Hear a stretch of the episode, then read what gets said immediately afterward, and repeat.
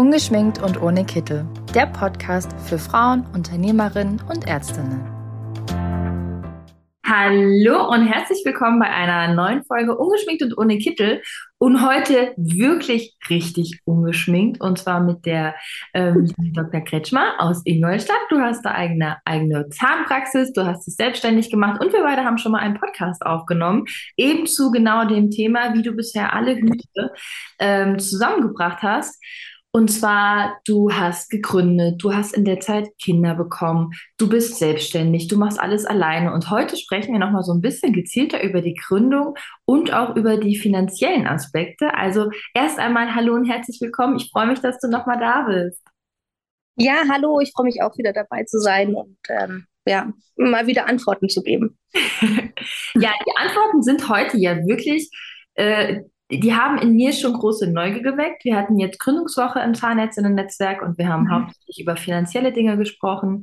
Und hier ist es vielleicht auch einfach mal ganz toll zu wissen, wie das denn so ist bei der Gründung, wie das denn finanziell alles aufgestellt ist.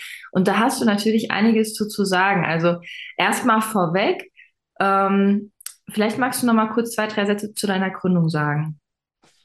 Ähm, ja, also ich habe 2019 gegründet, habe aber eigentlich schon lange eine Praxis vorher gesucht und habe tatsächlich 2018 die Praxis gefunden, die mir ähm, zugesagt hat. Ich habe mich zu dem damaligen Zeitpunkt auch nur für eine Übernahme interessiert und hätte mir eine Neugründung nicht, ähm, nicht zugetraut oder hatte da einfach Sorge, dass das zu, zu einfach zu groß ist quasi von der Belastung her und sowas.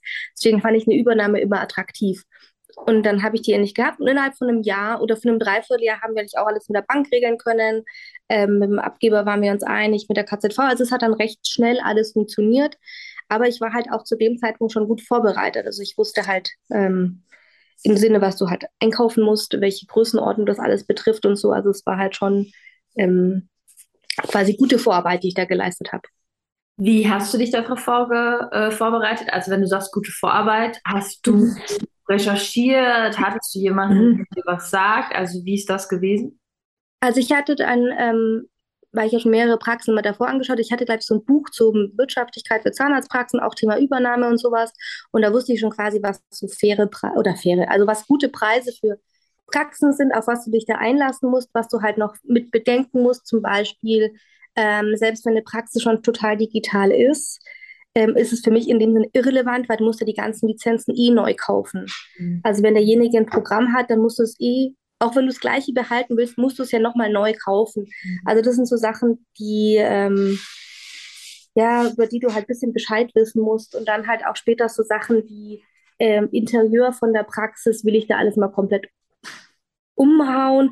Habe ich da schon eine eigene Idee, was ich mache? Will ich viel selber machen? Also ich habe tatsächlich relativ viel mit der IKEA gearbeitet, ähm, das hatte halt zur Hilfe, dass du halt recht schnell und einfach günstig Sachen selber aufbauen konntest. Kostet natürlich Zeit, sind nicht immer die, ähm, die, wie soll ich sagen, 100% auf mich zugeschnittene Lösung, aber irgendwie war mir halt das damals wichtig, dass der Kredit halt nicht so exorbitant groß ist, dass du halt keine so große, ähm, ja, nicht so einen großen Druck da hast irgendwie. Ja. Und das waren so Punkte, wo ich dachte, da kannst du halt sparen ähm, wenn du zum Beispiel einen neuen Stuhl brauchst oder sowas, da bin ich immer jemand, der halt eher so ein Allrounder, standardbekannten, bekannte Stuhlmarke nimmst. Also ich habe mich damals beim ersten Stuhl für Cavo entschieden, ähm, weil ich dachte, das gibt es eigentlich überall, die Techniker-Kits überall.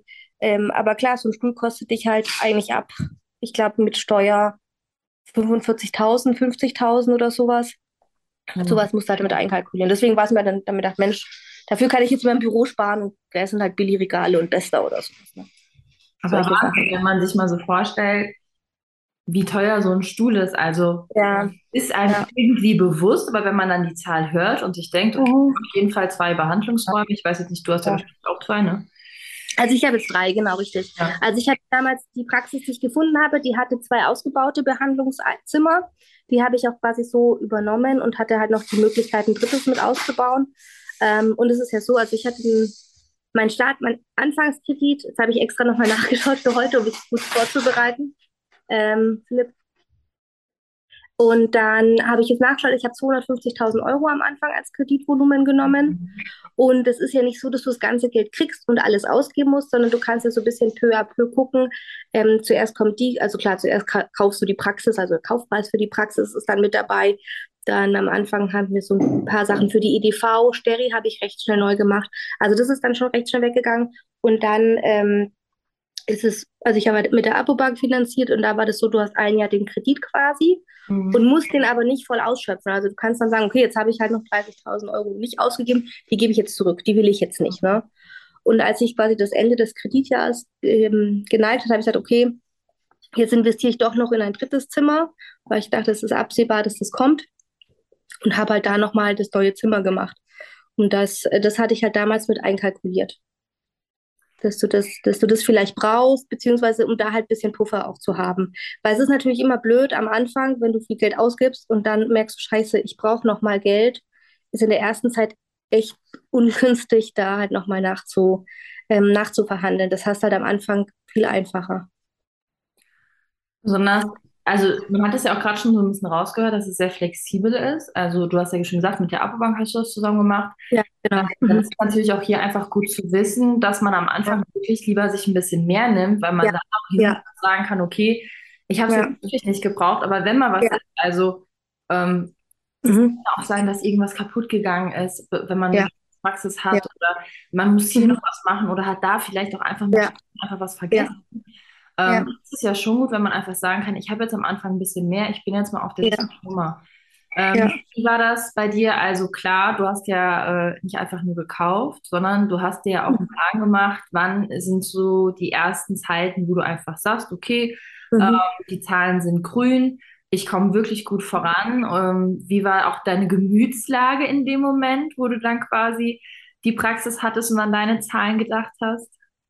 Also es ist ja so, du hast am Anfang geht's ehrlich gesagt hier erstmal nur bergab. Wenn du dein Konto anschaust, dann wird dir erstmal nur schlecht.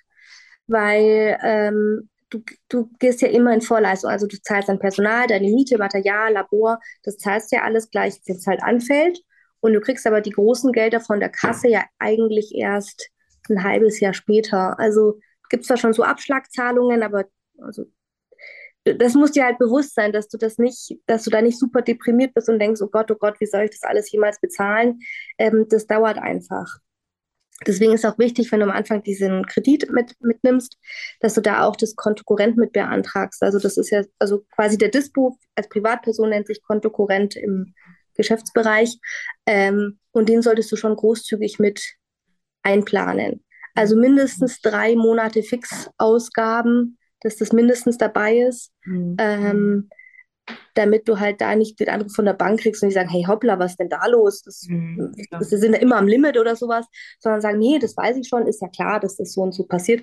Dann weiß auch die Bank, dass, dass dir das bewusst ist mhm. ähm, und du selber denkst, okay, ich habe halt zwar rote Zahlen, aber ähm, die habe ich einkalkuliert und die werden auch später wieder besser. Mhm. Also das ist schon so und das muss man am Anfang wissen. Ähm, wir haben es auch bei uns damals so gemacht, dass ich kein privates Geld rausgenommen habe aus, der, aus, der, aus dem Geschäftskonto, sondern dass wir wirklich die ersten zwei Jahre nur vom Gehalt von meinem Mann gelebt haben. Das entspannt natürlich die Situation auf dem Bankkonto, weil du ja dein eigenes Gehalt quasi nicht abziehen musst, weil du das ja auch sonst eigentlich, das leist du dir von der Bank aus. Und ähm, alles, was halt rot ist, dafür musst du ja Zinsen zahlen und die Zinsen am Konto Korrent sind ja nicht so niedrig wie jetzt hat den Kreditkonto. Deswegen, das, das sollte man auf jeden Fall im Hinterkopf haben, dass das äh, A, nötig ist, dass man es aber halt auch nicht bis ans Ende ausreizt. Ähm, und ja, und dass man da halt einfach Geduld hat. Also ich habe jetzt auch meine, meine letzten Zahlen angeschaut. Ähm, also zum Beispiel, ich habe jetzt, wenn es interessiert, kann ich euch meine Gewinne sagen von den ersten drei Jahren. Also äh, gerne. Ich bin immer ein Fan von, man kann ruhig über Geld sprechen. Ja, Genau. Also ich habe 2019 gegründet. Ich habe quasi zum 2. Januar habe ich die Praxis übernommen und da kam halt am Ende des Jahres bei der Steuererklärung minus 35.000 Euro raus. Hm. Das muss man halt erstmal schlucken. Ähm, ja, da ist man schon erstmal deprimiert, weil man sich ja trotzdem denkt, boah, man hat viel gearbeitet. Natürlich kommt ja auch ein bisschen Geld rein, aber irgendwie, man hat auch noch nicht so das Gefühl von dem, wie viel brauche ich monatlich wirklich, was sind so diese großen Ausgaben, was ist von der Kasse, was reinkommt, ähm, wie läuft es mit den Privateinnahmen und solche Sachen. Das, ähm, deswegen war ich da schon ein bisschen deprimiert. Im, Im zweiten Jahr war es dann schon besser, da war gleich das Minus zu dem Plus. Da war ich ungefähr bei 30.000 im Plus. Wobei man natürlich sagen muss, 2020 kam Corona und ich Ja, habe mein zweites ja. Kind damals bekommen. Das hatte dann zur Folge, dass ich mehr Personalausgaben hatte, weil halt Vertretungszahnarzt da war und wir hatten nicht ganz so arg, nicht die Öffnungszeiten waren auch dadurch ein bisschen reduziert. Also das war natürlich nicht, nicht optimal. Aber dann jetzt sind schon grün ist natürlich der Wahnsinn trotz diesen Jahres. Ja, richtig, ja, das stimmt. Ähm, und im dritten Jahr war ich dann nochmal, ähm, waren es dann nochmal mehr, da war ich bei knapp 55.000 im Plus. Ja. Das ist, und das ist, aber das ist ja immer dein Gehalt, also das ist ja nicht on top zu meinem Gehalt, sondern das ist ja dann mein Gehalt. Was Ja. ist natürlich, wenn du jetzt vergleichst, wenn ich jetzt angestellt wäre oder so, ist es halt schon bitter. Das dauert halt, bis sich das verbessert und bis du das halt reingearbeitet hast. Mhm. Ähm, aber ich glaube, es ist wichtig, dass man einmal die Zuversicht hat, dass man es halt richtig macht. Und ähm, wir haben auch von Anfang an quasi meine Zahlen schon, also getrackt, nicht im Sinne von buchhalterisch, sondern ähm, du kannst ja in den ganzen Programmen, kannst du immer gucken, wie viele Patienten kommen, wie viele sind davon neu, wie viele nehmen was zum Beispiel mit Zuzahlung an, wo sind meine äh, Schwerpunkte, also chirurgisch, Prothetik etc. etc. Und dann kann man sich schon so ein bisschen vergleichen mit anderen Zahnärzten. Ich glaube, bei der KZV gibt es irgendwo so eine Liste, was so im Schnitt die ganzen, die ganzen Zahnärzte, wo die halt wie Geld verdienen. Und wenn du jetzt zum Beispiel siehst, ich bin jetzt beim ZE relativ am Anfang super niedrig gewesen, das ist dann mit der Zeit mehr geworden. Äh, aber da weißt du ungefähr, ah, okay, da muss ich halt noch mehr nach einholen, nachholen und sowas. Und das sind aber so Positionen, also ich finde jetzt PA und ZE sind oft so Punkte, wo der Patient halt erst Vertrauen in dich finden muss, Mhm. bevor er sich großen ZE macht. Die wenigsten kommen neu zu einem Zahnarzt und sagen, klar, das machen wir alles. Super Idee. Kein Problem, das kleine Auto, das lasse ich bei euch. Ja. Also das dauert halt, da, da, da darf man halt auch nicht an sich hadern oder auch nicht aufgeben, das kommt dann schon. Aber man muss halt Geduld haben. Ähm, wir hatten vorher eine Podcast-Aufnahme, die ist äh, in der Gründungswoche online gekommen mit der APO Bank, beziehungsweise mit der Annette Miller von der APO Finanz. Und ähm, die hat auch gesagt, dass die so ein Check-up machen, also dass man quasi sagt, Mhm. wie, Ja. Ähm, wie sieht es aus, ähm, Mhm. wie viele Patienten brauchst du und so. Das ist Mhm. natürlich schon so eine Beruhigung. Man muss Mhm. aber auch, glaube ich, hier sehr realistisch sein. Du hast gerade die Zahlen genannt. Es Mhm. ist klar, dass die ersten Jahre hart sind. Mhm. Also, ähm, um Gottes Willen, du hattest jetzt, ähm, du wirst nicht nach drei Monaten gedacht haben, oh je, ich muss jetzt wieder alles abgeben, weil du da ja Mhm. wirklich sehr gut einfach drauf gefasst war. Wenn Ja. du jetzt zum Beispiel eine super gute Freundin hast, die hat auch Zahnmedizin studiert und die sagt, Mhm. ich will jetzt auch eine Praxis gründen, was Mhm. würdest du dir einfach so mit an die Hand geben? Also, ich glaube, wir müssen nicht davon reden, dass du auch schlaflose Nächte hattest und dass du bestimmt auch hier und da mal ein kleines Tränchen verdrückt hast. Das ist Mhm. natürlich, selbstständig ist nicht einfach. Aber was würdest du quasi deiner Freundin raten, ähm, damit die den Mut hat? Ähm, also zum einen würde ich tatsächlich sagen, es wird schon funktionieren, wenn man sich jetzt die Zahlen anschaut, wie viele Zahnärzte demnächst in Rente gehen. Da kann man jetzt echt nicht so viel falsch machen, ähm, außer man geht natürlich irgendwo hin, wo es A schon unglaublich viele gibt. Weiß ich nicht, da sollte man schon bei der, ähm, bei der Ortswahl gucken, dass es halt ein guter Standort ist, dass man den so wählt, dass man sagt, okay, entweder halt ähm, gute Anbindung ans Verkehrsnetz oder halt auch nicht 10.000 Zahnärzte um die Ecke. Das finde ich ist auch immer ein Vorteil. Ähm, warte mal, ich habe ja noch ein paar Sachen aufgeschrieben. Und am Anfang nicht auf zu großem Fuß leben. Das finde ich ist wichtig, weil wenn du halt am Anfang viel Geld ausgibst, auch privat, dann hast du später vor allem, du musst überlegen, du zahlst ja meistens erst im dritten Jahr die Steuern. Mhm. Die wollen ja dann auf einmal sehr viel, sehr viel, sehr viel Geld haben und ähm, ja auch nicht so im Sinne von, ja, in einem Jahr, sondern dann halt zeitnah. Also das muss man sich schon so ein bisschen äh, zurücksparen, Mhm. dass man da halt nicht in die, in die Bredouille kommt. Und ähm, viele Leute fragen, finde ich wichtig. Also äh, Leute fragen, die das schon gemacht haben. Man hat auch meistens irgendwie Freunde, die was mit BWL zu tun haben.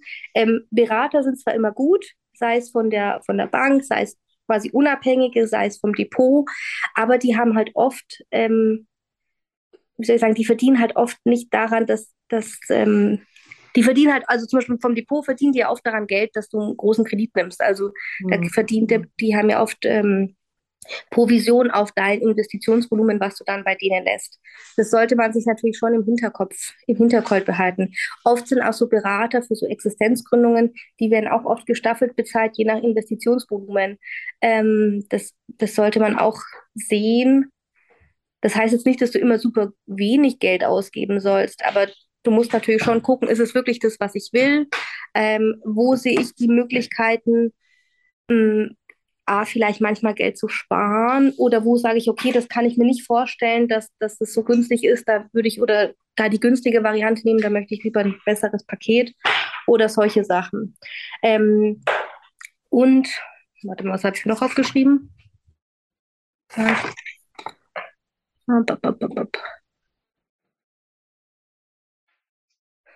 Ja, natürlich ja, auch. Und ein bisschen entspannt bleiben. Das würde ich tatsächlich sagen. Auch sowas wie Urlaub machen und mein Gott, das, das, muss, das muss die Praxis mit aushalten. Hm. Also solche Sachen. Ich glaube, das ist auch einfach für jeden selbst ganz wichtig. Also ja, man ist dann selbstständig, man ist mhm. selbstständig, das ist ganz klar. Mhm. Mhm. Aber das heißt ja nicht, dass man sich kaputt machen soll. Mhm. Dieses, ähm, eine Mischung aus Beratern und aus einfach Bekannten und Freunden, mit denen mhm. man redet, ist, glaube ich, wirklich wichtig. Also mhm. ähm, mhm. wir wollen alle unsere Brötchen verdienen, das ist ja gar nicht die mhm. Frage. Mhm. Und wenn man auch einfach dann merkt, ähm, vielleicht in einem Gespräch mit einem guten Freund, so, oh, hier die Beraterin, die hat mir das wirklich genauso gesagt. Also die wollte jetzt nicht mhm. das Geld an mir verdienen, sondern dann weiß man einfach, ey, die meint es total ernst und dann kann man auch ja. einfach viel besser mit denen ähm, weiter. Ja sprechen und auch ja. Also das hat dann auch immer seine Vorteile. Mhm. Ähm, es ist, glaube ich, noch immer eine Riesensache von Mut. Ich meine, 250.000 Euro sind sehr viel Geld. Ja, da muss ich tatsächlich nochmal nachfassen. Ich musste tatsächlich dieses Jahr auch nochmal nachfinanzieren, ähm, weil mir ist da noch ein Schuh kaputt gegangen und ja, so wie es halt ja, also kaputt ist. Aber irgendwann waren die Reparaturen halt so teuer, dass ich gesagt habe, okay, jetzt nicht. Und bei meinem Röntgengerät ist auch ein bisschen was schon hinüber gewesen. Und mein Plan war eigentlich immer so alle fünf Jahre so eine große Sache neu zu kaufen, damit du so ein bisschen im Modernitätsflow bleibst. Ja, und das ging aber jetzt nicht. Also deshalb habe ich gesagt, okay, dann mache ich jetzt beides zusammen. Also ich musste nochmal 100.000 nachschießen. Mhm. Das war dann mhm. tatsächlich bei der Bank schwieriger in Anführungsstrichen als beim ersten Mal, weil die natürlich schon sagen, okay, wie läuft es jetzt von der BWA her? Wie sind die Zahlen? Mhm. Dann war es so, ich habe beantragt, muss ich ganz kurz sagen, nachschauen. Ich habe das beantragt ähm, im November, Dezember 21. Das heißt, ich hatte nur die BWA vom ersten und vom zweiten Jahr. Und da hat er von der Bank gesagt, na ja, aber ehrlich gesagt, ähm, dann zahle ich ja nur, also mein Gewinn ist ja nur der Kredit, da sind die sich nicht so wollen die das nicht so unbedingt machen.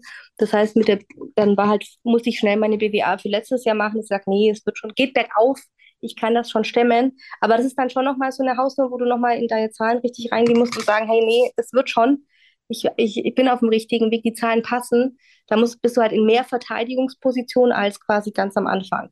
Ja, Wobei ich jetzt auch nicht weiß, ob ich jetzt am Anfang das hätte gleich neu machen müssen. Das kannst du jetzt so, du weißt ja immer nicht, wie es kommt. Fakt ist aber, auf Basis der Zahlen, auch wenn die mhm. noch so waren, wie sich das vielleicht mhm. die Bank gerauft hat, hast du es bekommen.